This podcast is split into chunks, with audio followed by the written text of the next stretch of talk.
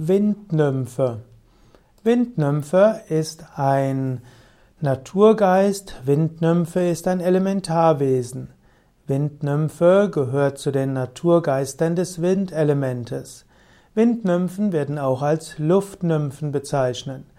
Das, äh, die Windnymphe hat eine besondere Fähigkeit, sich in Winden zu manifestieren. Windnymphen sind leicht und locker. Windnymphen helfen auch in der Natur, dass du dich weit fühlst. Wenn du einmal in einem Sturm und einem Wind bist, dann öffne dich für die Kraft der Natur. Es gibt dort die Sturmgötter, es gibt die Luftwesen, es gibt die Feinstoffwesen der Luft, hm, eben zum Beispiel die Sylphen, das sind die männlichen Luftgeister, aber es gibt auch die Luftnymphen und das sind die weiblichen Naturgeister. Nymphe im Speziellen sind ja die Wassergeister, Nymphen im Allgemeinen sind aber alle weiblichen Naturwesen. Und in diesem Sinne gibt es auch die Windnymphen, die das gleiche sind wie die Luftnymphen.